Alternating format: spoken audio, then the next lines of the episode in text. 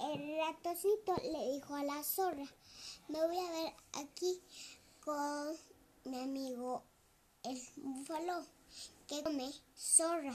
Luego fue con la serpiente al lado de la casa de la serpiente y la serpiente le dijo, ¿no quieres venir a almorzar conmigo? Y, y el ratoncito le dijo, no, porque me voy a ver aquí con mi amigo el búfalo que, que come serpiente a la costeña. Y, dijo la serpiente, mejor me voy. Adiós, ratoncito.